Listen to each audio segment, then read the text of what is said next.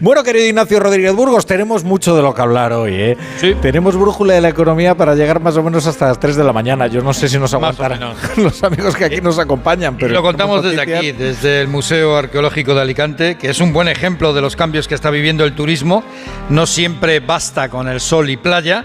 El turismo cultural es un valor al alza en países como el nuestro, que tienen mucho, mucho, mucho que enseñar. En el pasado año este museo contó con más de 300.000 visitantes. Entre sus tesoros no solo hay que reseñar esta exposición sobre el emperador Qin y los guerreros de Xi'an.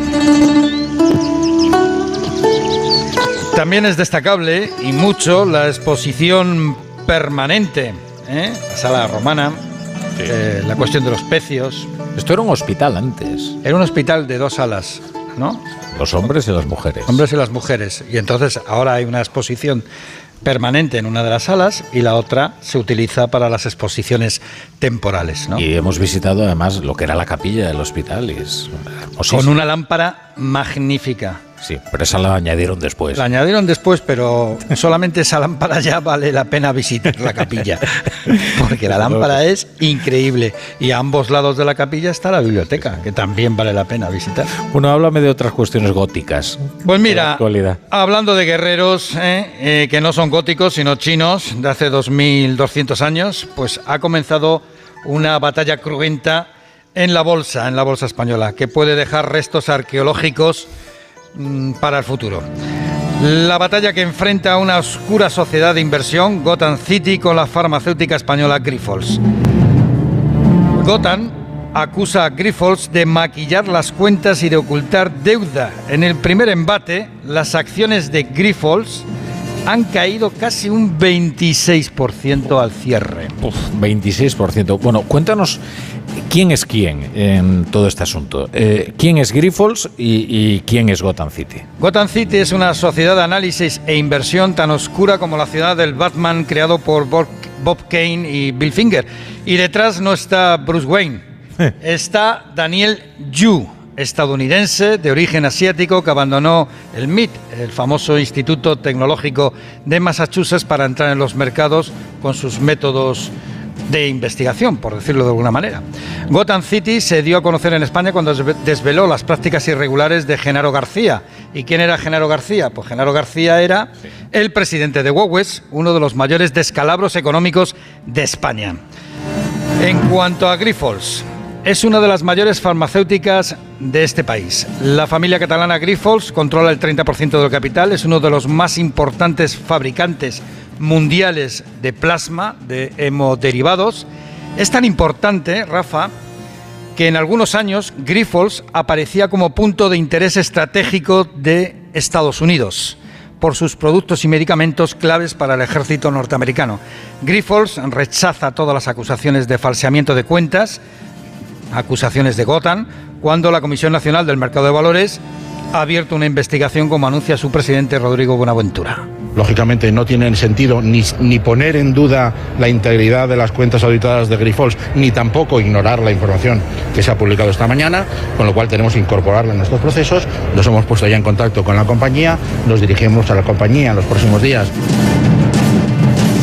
Bueno, el otro punto de interés de la información económica del día orbita alrededor de los decretos eh, que se votan mañana en el Congreso de los Diputados y de la demanda de Junts para votar sí, que es que Junts amenaza con votar en contra. ¿Por qué? Porque antes le exige al gobierno que le imponga multas a las empresas catalanas que no regresen a Cataluña, de esas que se fueron, Sí, eh, sí. las 5.000 que se fueron de- en- durante el proceso. Los independentistas catalanes han olido debilidad y muerden los tobillos del gobierno, no solo por las empresas catalanas, también hay que recordar que esto está tapando lo de la amnistía, que ellos anunciaron que iban a votar en contra porque no, no cerraban la- el avance de, de la ley de amnistía. Los independentistas catalanes de Junts se olvidan de la legislación europea sobre libertad de establecimiento. Junts quiere que se impongan multas a las empresas catalanas que huyeron del proceso si no regresan a Cataluña, algo que el presidente de la COE, Antonio Gramendi, rechazaba de plano esta misma mañana en espejo público de Antena 3. Estos mensajes son justamente consiguen lo contrario de lo que pretenden. Eh, lo digo, lo digo así, claro, es que hay ni un inversor va a invertir cuando alguien te diga estas cosas. Es decir, eh, estamos, estamos eh, entrando en, en una dinámica de locos. Y en el, aire queda, en el aire queda la aprobación o rechazo de los decretos antiinflación, como el IVA rebajado en los alimentos o la energía. Y Luis Planas, ministro de Agricultura, en Julia en la Onda, esta misma tarde, se mostraba optimista yo creo que, si me permite la expresión, esto no va de política, va de humanidad o de apoyo a las personas, de apoyo a la gente. Yo creo que, en definitiva, este es el sentido. Por eso yo eh, permanezco y, y soy optimista de que al final este decreto mañana se convalide por parte del Congreso de los Diputados.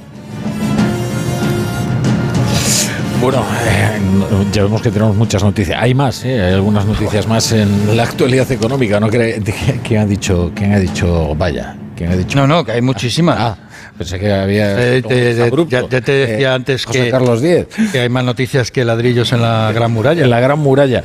bueno, eh, tres noticias rápidas y terminamos. Ignacio, como pues las cuadrigas del emperador King. Sí, sí, que por cierto, también no solamente hay guerreros de terracota, también hay caballos y carros de combate. El Estado va a emitir 257 mil millones de euros de deuda pública este año. Nada más. nada más. ¿eh? Es deuda bruta.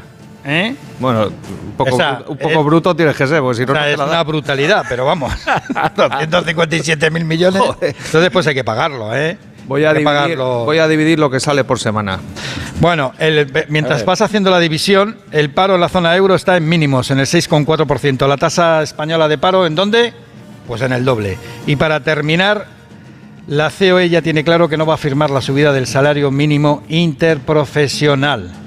¿Eh? Y nada, como esto iba hoy de Gotham City, de Grifols, solamente deciros que al fondo se escuchan las, las carcajadas del Joker. El Joker.